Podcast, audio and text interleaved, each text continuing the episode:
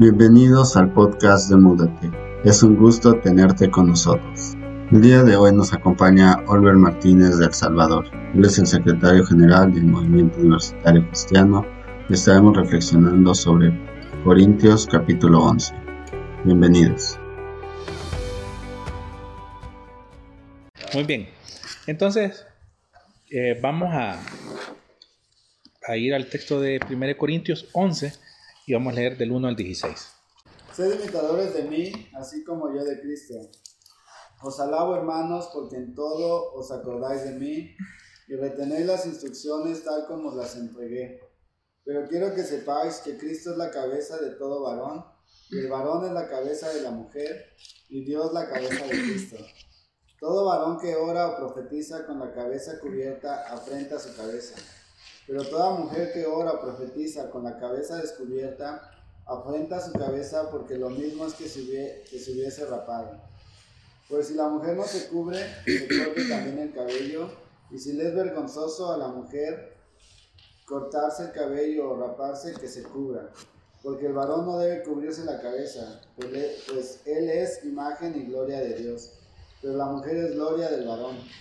Porque el varón no procede de la mujer, sino la mujer del varón. Y tampoco el varón fue creado por causa de la mujer, sino la mujer por causa del varón. Por lo cual, la mujer debe tener señal de autoridad sobre su cabeza por causa de los ángeles. Pero en el Señor ni el varón es sin la mujer, ni la mujer es sin el varón. Porque así como la mujer procede del varón, también el varón nace de la mujer, pero todo procede de Dios. Juzgad vosotros mismos. ¿Es propio que la mujer ore a Dios sin cubrirse la cabeza? La naturaleza misma nos enseña que el varón le es deshonroso dejarse crecer el cabello. Por el contrario, a la mujer dejarse crecer el cabello le es honroso, porque en lugar de velo le es dado el cabello. Con todo eso, si algo quiere ser, si alguno quiere ser contencioso, nosotros no tenemos tal costumbre ni las iglesias de Dios. Bueno, este es un texto escabroso, ¿verdad? De esos, de los que le han hecho mala fama a Pablo. Este texto se encuentra en la quinta sección del bosquejo general del libro y en el que se abordan tres temas principales. Uno es el arreglo personal de líderes, mujeres y hombres. Pongan atención a esto. Dos, la cena del Señor que era una exigencia de solidaridad, y luego los dones espirituales y vida eclesial. En este, en este momento vamos a abordar nada más el punto uno, que es el arreglo personal de líderes, mujeres y hombres. Eh, esto es muy parecido a una controversia que se aborda en el 8.1, siempre 1 Corintios, que tiene que ver con el hecho de comer carne, eh, sobre todo la carne que ha sido sacrificada a ídolos. Y esto Pablo aconseja que haya una especie de autolimitación. O sea, está bien, pero, pero mejor guarden, ¿no? Por amor a. Por amor a. Correcto. Y el amor va a ser algo clave en esto. Pero también entender el contexto donde hacemos la misión. Eh, pasa lo mismo, eh, el consejo de Pablo es la autolimitación, tal como sucede en el 8.1, en aras de las buenas costumbres, respecto a la, presentación personal tanto de varones como de mujeres. Pero son de estos hombres y mujeres que son protagonistas en el culto. O sea, no es abierto, es para los que son protagonistas en el culto. En este sentido, se entiende de que tanto mujeres como hombres ejercían funciones claves dentro, de la, dentro del culto, sin distinción. Es decir, que en el culto de la iglesia de Corinto igual dirigía a un hombre, igual dirigía a una mujer. Eh, y a esto se refiere a bien dirigir la oración, bien predicar la palabra o en todo caso ejercer el don de la profecía. Entonces, esto va a ser, es bueno que lo tengamos presente porque se refiere a líderes de, la iglesia. ¿Cómo sabemos eso? Eh, hay muchas investigaciones sobre esto y aparte porque el texto lo que nos dice es eh, pero quiero que sepáis que Cristo es la cabeza de todo varón y el varón es la cabeza de toda mujer. Y todo varón que ora y profetiza con la cabeza cubierta afrenta a, su, frente a su cabeza, pero toda mujer que ora y profetiza con la cabeza descubierta, es decir, son roles, ¿no? También la mujer oraba y profetizaba. Y habían tres como partes claves de la, del culto. Orar, predicar y profetizar. Entonces las mujeres participaban abiertamente del culto, no, no eran restringidas. Em, los cristianos de Corinto que fueron alcanzados por el Evangelio llevado por Pablo conocen prácticas de otras iglesias cristianas, ¿no? En otras ciudades.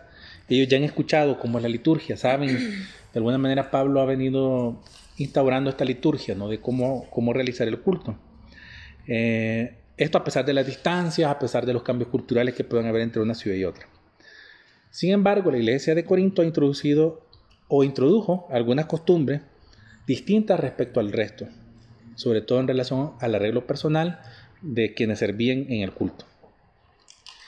En esto, como muy mal se ha hablado de Pablo, ¿no? De que, sobre todo porque este tipo de textos que nos dicen que la mujer debe de, la mujer debe, la mujer debe de callar y todo esto, nos lleva a pensar de que Pablo en la actualidad es alguien desubicado, ¿no? Como, como no hay que leerlo porque es, es malo, ¿no?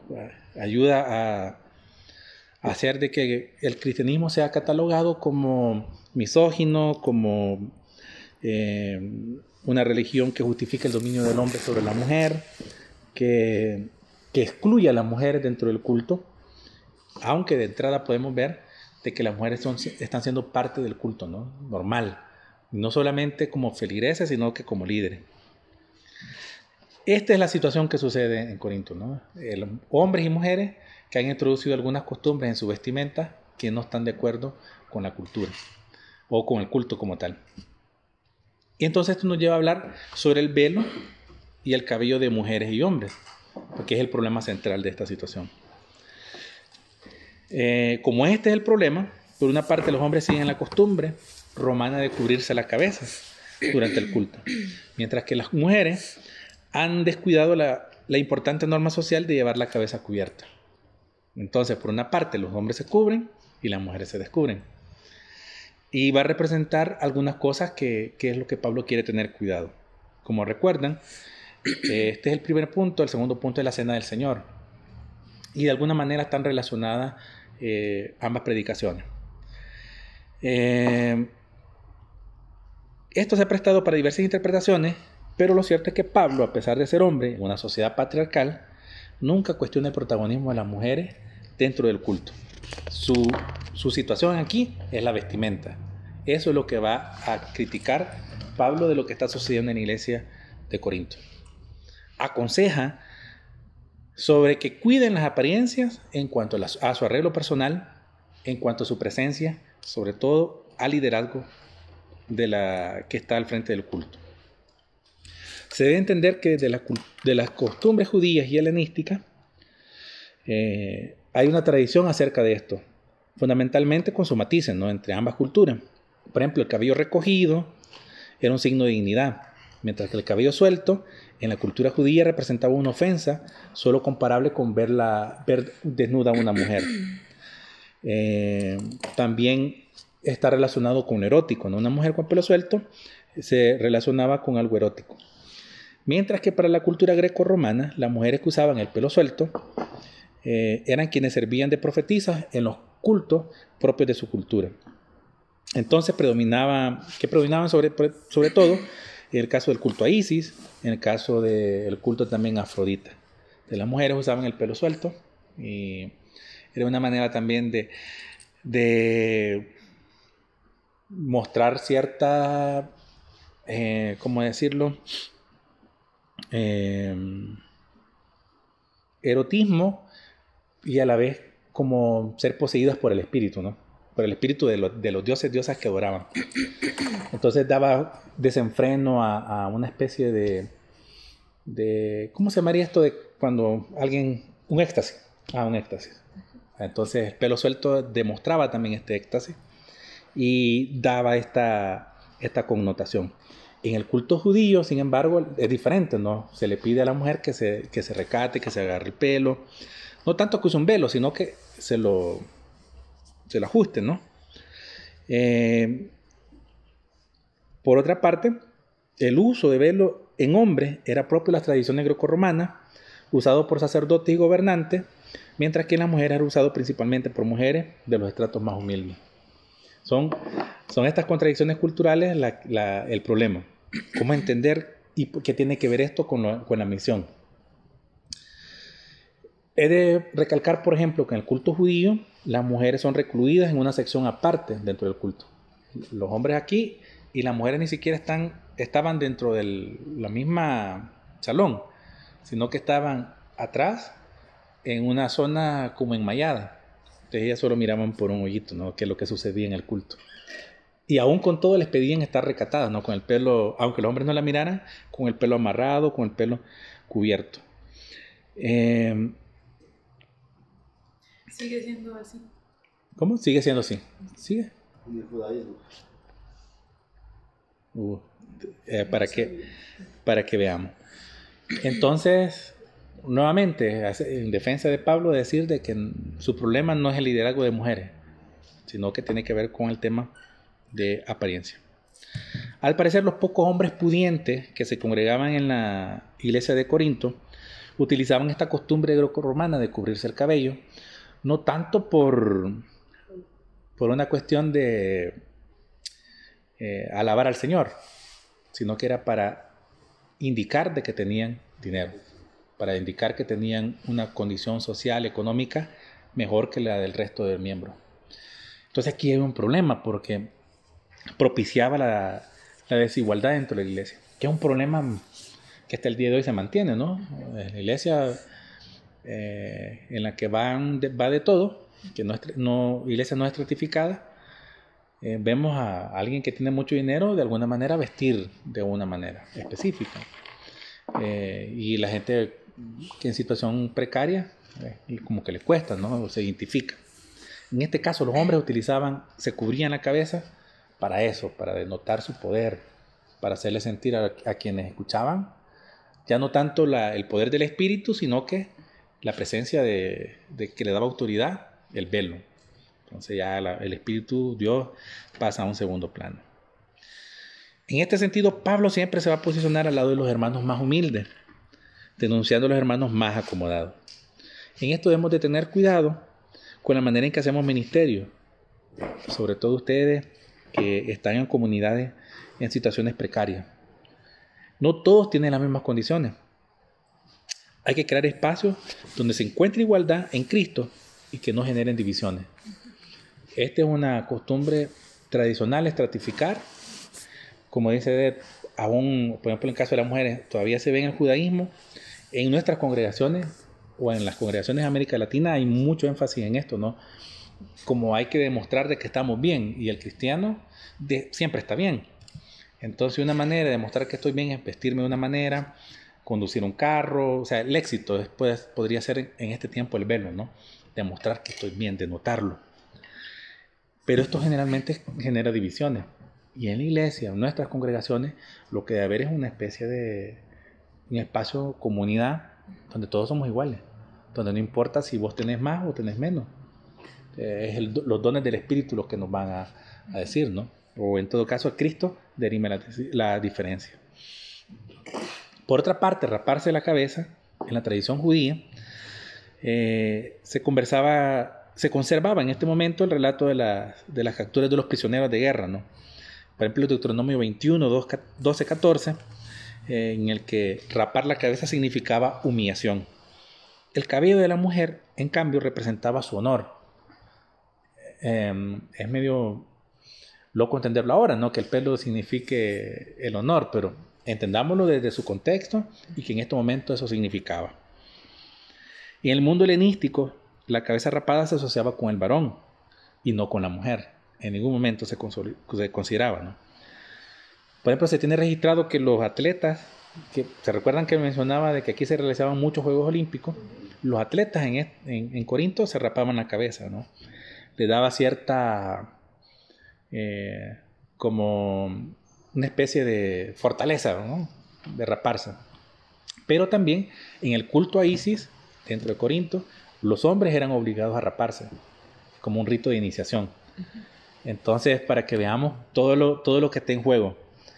Entonces, raparse la cabeza significaría bien lo de los Juegos Olímpicos, pero también podía ser lo de la iniciación al culto de Isis. Eh, al ser una práctica asociada a los hombres, que una mujer apareciera, por ejemplo, con la cabeza con el pelo cortado, se asociaba a la vergüenza. Entonces, a diferencia del hombre. Es probable que las mujeres que transgreden la convicción social, la convención social de llevar cubierta la cabeza, tengan las siguientes justificaciones. O sea, no nos vamos a quedar con una, vamos a ver varias. Uno es que ya saben que a diferencia de las pitonisas o profetizas de los oráculos de las religiones presentes en Corinto, eh, en el culto cristiano las mujeres profetizas o con papeles importantes en la liturgia no pierden el control de sí mismas bajo la influencia del espíritu. En, los otros cultos las mujeres entran en éxtasis y perdían la, conciencia, no eran ellas adorando, sino que era el espíritu que les poseía y ellas perdían conciencia. En el culto cristiano no. Las mujeres no pierden el control bajo la influencia del espíritu, sino que lo mantienen. Entonces podían tener la libertad de andar el pelo eh, suelto.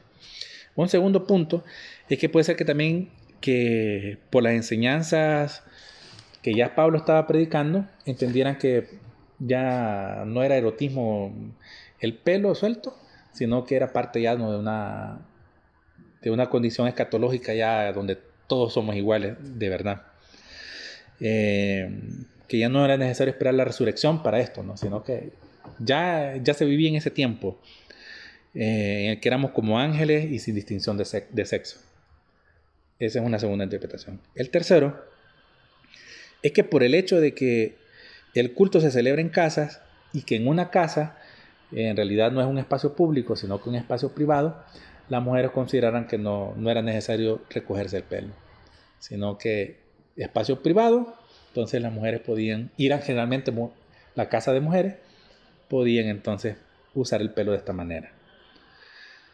Esto nos, nos da un, un, cierto contexto de qué es lo que está sucediendo. Raparse el pelo, el pelo en, eh, largo en mujeres, el velo en los hombres, que más connota una cuestión de, situación económica, de desigualdades eh, entre, clases sociales.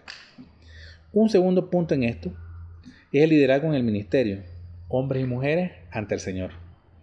En el 11.3, por ejemplo, Pablo expone que así como Cristo es la cabeza de todo varón, el varón es la cabeza de la mujer. Y le hago una pregunta. ¿Esto significa una relación de autoridad de los hombres y subordinación de las mujeres? ¿Qué creen ustedes? Este texto, así como no, así como Cristo es la cabeza de todo varón, el varón es la cabeza de la mujer. ¿Quién entiende? Sea, como nos lo han enseñado, sí, ¿no? Porque la cabeza es quien dirige todo. Pero pensando en Cristo, o sea, no es que él se impuso, ¿ah? Sino uno decidió, o sea, uno decide, ¿no? Como rendir su vida a Jesús, ¿no? Y Él no dirige autoritariamente, sino nos va guiando, ¿no? O sea, con esa lógica, tampoco es que, pues no sé ahí, ¿no? Lo del varón es la cabeza de la mujer, que la mujer se rinda voluntariamente al hombre. y, y así, pero bueno, no sé, como solo estoy pensando al aire. Oh, claro, claro. Chicas, ¿ustedes qué opinan? Es difícil salir de esta comprensión, porque está casi como arraigado, ¿sí? Que la noción de que cabeza es una metáfora para el liderazgo. Entonces, aunque no quiera pensar, no sé cómo pensar. Tengamos, tengamos en cuenta esto para entrar a este texto. Uno, recuerden que las mujeres aquí son líderes. O sea, está hablando de mujeres líderes también. Dos, de que esto no se refiere al matrimonio, por ejemplo. ¿De qué está hablando el texto? Del atavío de los hombres y mujeres líderes en el culto, en la iglesia. Entonces no está hablando de, de la relación hombre-mujer en el, sentido del matrimonio. Esto ha servido, claro, para hacer toda una doctrina sobre el liderazgo de la mujer en la iglesia, ¿no? El papel de la mujer en la iglesia. Sí. Para mucha gente hasta el día de hoy, para muchas congregaciones, la mujer no debe predicar. La mujer no debe de recoger ni las ofrendas. La mujer debe de hacer la limpieza en el culto, en la iglesia, ¿no? Y cuidar de los Y niños. cuidar de los niños. Y cocinar. Y cocinar. Sí. Correcto. Son como, como bien específicos. Como enseñar en la escuela bíblica. ¿no? Claro. O Claro, otras claro. mujeres, ¿no? Algunas. No, otras mujeres. Yo he tenido mucha experiencia, una experiencia más bien, varias, pero recuerdo una bien. Voy a una iglesia bautista en la que eh, al parecer quienes le tocaba recoger la ofrenda ese día andaba por el baño o algo así y no estaba cuando era el momento. Y comenzó el grupo a tocar, pasó una, una alabanza y no se le levantaba la ofrenda. O sea, no había alguien que, que fuera ¿no? a recogerla. Entonces se levantan dos hermanas mayores a recogerla. Y el pastor que estaba sentado se fija y para el culto. Se para la, la alabanza y dice, hermano, por favor, siéntese. Hermano y hermano. Y el hermano fulano de tal, no está. Ah, pues hermano y hermano, usted recoge la ofrenda. Así. O sea, pues la mujer no, no es cabeza, entendiéndolo desde esa, desde esa perspectiva. Esta ha servido para dar toda una base a una doctrina del papel de la mujer en la iglesia. Nuevamente, tengamos en cuenta que el texto está hablando de mujeres que son líderes. O sea, no- Pablo no está diciendo que, eh, que las mujeres no deben de ser líderes. Por otra parte, el versículo 3 se explica mejor si se entiende que es parte de un todo del resto del capítulo 11, pero particularmente del 8 y 9. Leamos el 8 y 9. Siempre el 11. Porque el varón no de- porque el varón no procede de la mujer, sino la mujer del varón. Y tampoco el varón fue creado por causa de la mujer, sino la mujer por causa del varón. ¿De qué está hablando ahí? Origen. Origen, del Génesis. Muy bien. No está hablando de algo específico como el matrimonio ni nada, no. Está hablando del origen. Va a hablar de igualdad al final de cuentas. Eh, además que no se habla del, del matrimonio, tampoco está tratando sobre la autoridad o posiciones de liderazgo dentro de la iglesia. Porque está hablando de dos personas que son líderes, hombres y mujeres. Pero sí, más bien esto, el 8 y 9 nos recuerda al Génesis, como dice Débora, y nos lleva a hablar sobre lo que ese segundo relato de la creación. Recuerden que en Génesis hay dos relatos. Uno, donde varón y hembra los creó, y les da iguales potestades y todo eso. Y un segundo, segundo relato, que es donde el hombre es creado primero y luego lo duerme, saca una costilla y crea a la mujer. Bueno, por su lado. Ajá. Recordando un poco la sección de donde venía Pablo, que creo que le hace más fuerza el, el- el relato número 2 ¿no? de, de- de la creación. Y lo retoma, pero en la forma en que lo va a retomar le va a dar un, como un, un giro. A partir del 11.7, Pablo habla de la relación hombre-mujer, desde la narrativa de la creación que nos presenta Génesis 2, 23, 24. En este relato, la intención del creador fue que la mujer posibilitara el proyecto de vida humana. Es la aparición de la mujer lo que vuelve al hombre un humano. Antes no. En este contexto, que Pablo llama la gloria del hombre, retomando esta tradición judía, o de la que aparece en el Antiguo Testamento, que se puede relacionar con doxa, ¿no? como la gloria, como el prestigio, como el poder, como el esplendor o como la gloria humana. Ya en el 11.12, por ejemplo, Pablo señala que la procedencia es mutua, relacionando creación con procreación, es decir, una relación dialéctica. El hombre y la mujer no solo existen en interdependencia, sino que tienen una procedencia común. Ambos proceden de Dios. Es medio, si leemos el texto así nomás y nos quedamos solamente con el 11.3, nos quedaría para dar cualquier tipo de doctrina que nos diga que el hombre es superior a la mujer. Pero en realidad, cuando lo vemos como un todo, entenderíamos de que Pablo está hablando de esta procedencia mutua. No es que el hombre está sobre la mujer ni la mujer sobre el hombre. Ambos provienen de Dios. Y es más, eh, no solamente proceden de Dios, sino que al final el hombre procede de la mujer. Y lo explica Pablo ahí. O sea, ya no es una cuestión de superioridad. Sí debe haber un orden, sí, en el, en el culto, pero está hablando del culto, no del orden jerárquico de hombre sobre la mujer. En el 11.16, leamos el 11.16, por favor. Con todo eso, si alguno quiere ser contencioso, nosotros no tenemos tal costumbre, ni las iglesias de Dios. Ajá. Ante una explicación de esto, es probable que mucha gente no estuviera de acuerdo. Pablo no se va a detener a explicarle el por qué. Más bien, aunque cuestionen sus argumentos, él lo que va a apelar es la práctica de otras iglesias. No está en peligro la salvación de una persona en, este tema, ya que la argumentación de Pablo va en otro sentido. Y es que el perfil de la iglesia de Corintio, que se puede observar en el, en el 1.26-28, nos indica que la mayoría procede de estamentos más precarios de la sociedad corintiana. Entonces el contexto les es adverso, por lo que para sobrevivir como comunidad cristiana pasa por guardar ciertas costumbres que en el imaginario social de Corinto son importantes. Entonces la vestimenta ahí era importante, pues entonces hay que hacerlo para poder eh, no ser señalado. Recuerden que era muy fácil para los judíos, para los romanos, señalar cualquiera, cualquier culto que medio fuera en contra de las normas romanas.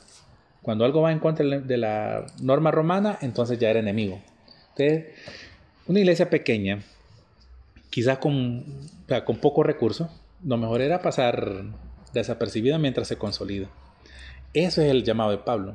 No está interesado en fortalecer a hombre sobre mujer.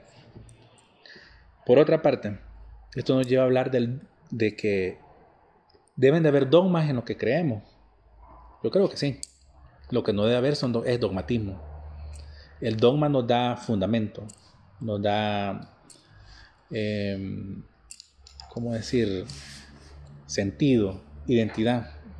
El dogmatismo oprime. El dogmatismo excluye. Entonces, toda teología Perdón, ¿el dogma nos da qué? eh, identidad. Y el dogmatismo nos oprime, porque cuarta libertad. Toda teología, pero toda, tiene una carga ideológica. Por muy bíblicas que se quieran presentar, que nos digan, no, es que esto es bíblico, hermano, hermana, toda teología también tiene una carga ideológica. La tarea que tenemos como estudiosos de las escrituras es hacer un esfuerzo por conocer el contexto histórico, cultural, social de los destinatarios principales o originales del mensaje y así evitar interpretaciones que oprimen o que en todo caso promueven la opresión. Hay que recordar que para hay como valores claves o transversales en, en entender el Evangelio. Justicia es uno, amor es otro. O sea, todo aquello que sea injusto va en contra del Evangelio. Todo aquello que promueva eh, que uno esté sobre otro, eh, ya no es Evangelio. esos son como elementos claves para entenderlo. Hay una interpretación que exige que, al menos durante el culto, las mujeres cubran su cabeza, como señal de subordinación, no tanto a Dios, sino que al hombre. Y se amparan mucho en este versículo 3 de- del capítulo 11. Sin tomar en cuenta que esto solo es parte de una explicación más amplia. Se quedan ahí. Pero para tratar de aplicar esto a nuestros días, debemos de recordar que Pablo fundamentó su consejo sobre este tema tomando en cuenta las normas culturales en relación a la forma apropiada de vestir. Nuestra cultura no es la misma que la de Corinto. Además, esta interpretación excluye del liderazgo eclesial a las mujeres, lo cual contradice la totalidad del texto. Recuerden. Una segunda interpretación de este texto nos lleva al otro extremo, es decir, que no trasciende el presente, puesto que eh, responde a un contexto cultural en cuanto al código de vestimenta. Por lo tanto, los creyentes del siglo XXI no deberíamos de tomar este texto como elemento orientador con relación a la conducción del, del culto. ¿Qué significa esto? Que en esta segunda explicación o interpretación, la vestimenta no importa. O sea, no tiene que ver nada que ver con nosotros. Entonces, esto no- nos puede llevar a, entender que podemos vestir de cualquier manera. Por ejemplo, en esto nos lleva a hablar eh, de algo tan, tan loco, ¿no? Por ejemplo, un cristiano se puede tatuar. Eh, son preguntas que mucha gente se hace, ¿no? Para mí depende, ¿no? Porque si para la cultura no es malo, sí, está bien. Pero si en mi cultura es un tatuaje va a hacer caer a alguien, mejor no hacerlo. Esto tiene que ver con, con esto, ¿no? Con esta interpretación. Eh, nosotros debemos de respetar el código de vestimenta de, de donde nos movemos. No podemos ir de saco y corbata a un lugar donde la gente no vista así. O no podemos, si nuestra misión la hacemos en un lugar donde la, la gente va en short, entonces vayamos en short también nosotros. ¿no? La cosa es de que no, no transgreda esa, el, lugar donde hacemos la, misión. Una tercera interpretación comparte elementos con la anterior, es decir, no es relevante para el presente cubrirse la cabeza porque se considera una costumbre del primer siglo, pero sí considera que la mujer debe estar subordinada. Lo, de, lo de la vestimenta es lo de menos. Lo importante es que la mujer esté subordinada, que la mujer no, no tenga participación en el liderazgo. Y es curioso porque muchas iglesias con, con ciertas características liberadoras no dejan que, su- que las mujeres de sus congregaciones se puedan, puedan ser pastoras, por ejemplo, o que puedan predicar. Y son iglesias que gastan mucho en el tema de género, por ejemplo, pero en su práctica no dejan que las mujeres participen. Debe tener cuidado, porque puede ser que en una iglesia, eh, por convención cultural o propia de la iglesia, diga que las mujeres usen velo y los hombres tengan también una forma específica de vestir, pero que las mujeres sí participen. Esto se ve mucho, en, al menos en El Salvador, en las iglesias proféticas. Las mujeres usan velo, ¿no? Y, y predican hasta con un listoncito de color que di- di- distingue Rango. rangos. Pero son mujeres las que predican. Los hombres casi no predican. Los hombres en todo caso pueden profetizar, pero quien lleva la palabra son las mujeres. Y puede decir uno, no, pero es que usan velo, visten de esta manera. Pero nos podemos perder ahí, no, porque estas mujeres ahí son protagonistas en el culto. Pero podemos ir a una iglesia donde los hombres y mujeres se pueden sentar en el mismo lugar. eh, no es obligatorio que las mujeres usen velo. Incluso para muchos, eh, en muchos lugares, la que las mujeres usen pantalón es malo, es pecado. Incluso les pueden permitir que usen pantalón, pero no las dejan participar del culto, como dirigiéndolo. Entonces, eh, puede parecer una iglesia muy libre, pero en realidad su práctica es opresora. Hay de tener cuidado. Hay una cuarta interpretación en esto, y es que considera las variables como tanto el del contexto original, que no tiene relevancia en la actualidad, como el cabello corto, mediano, largo, cubrirse la cabeza, pero que sí retoma elementos que tienen algo que decir a nuestras iglesias o ministerios hoy, o de todos los tiempos.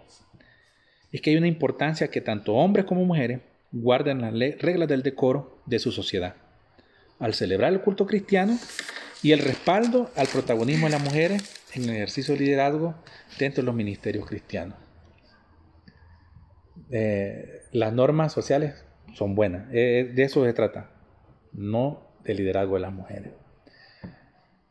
Y ahora que ustedes están sentando bases de lo que quieren hacer, es bueno que tengan claro eso, porque esto contiene eh, elementos culturales por donde lo van a hacer, donde hacen misión. Eh, si donde hacemos misión es, eh, es clave no usar pantalón, pues no hacemos. Ya eso es. Es adaptarnos a ese, a ese espacio porque la- eso nos puede limitar al momento de hacer la misión. Pero no, nunca se refiere el texto a que las mujeres se limiten en cuanto a su liderazgo. Las mujeres, como dice el versículo 4, en, la iglesia de Corinto, oran y profetizan. O sea, hacen función de líderes. Ah, Recuerden que también Priscila es parte de este liderazgo. Ahora que ustedes sientan base, creo que es bueno que tengan claridad en eso y que lo especifiquen bien. Porque cuando no se especifica bien hacia dónde van en cuanto a esto, puede ser que en un momento las cosas cambien. Y eso puede ser un dogma. El dogmatismo sería de que, de que digan que las mujeres pueden participar, pero con, cierto, con ciertos límites. Y ustedes aparte están en comunidades donde las mujeres son oprimidas. Yo creo que ninguna mujer en un contexto de opresión quiere pasar a otro que sea igual, aunque parezca libre. Las mujeres necesitan espacios en los que puedan ejercerse y ser desarrollar su liderazgo o desarrollarse o ser simplemente o recordar un poco de, de plenitud de vida, ¿no? de, de mm, dignidad humana, que la vuelva humanas. Y ustedes están en esos lugares para eso, para hacer de que lo cultural no, no cubra la opresión, sino que desde la palabra esta opresión se vuelva libertad. Pero esto pasa por hacer de un ministerio que practica esto y que enseña también esto a, a estas mujeres. Sé que Pablo, como hablábamos al principio, ha sido mal entendido, pero si entendemos este texto desde, la, desde el Génesis, nos puede dar una mejor luz.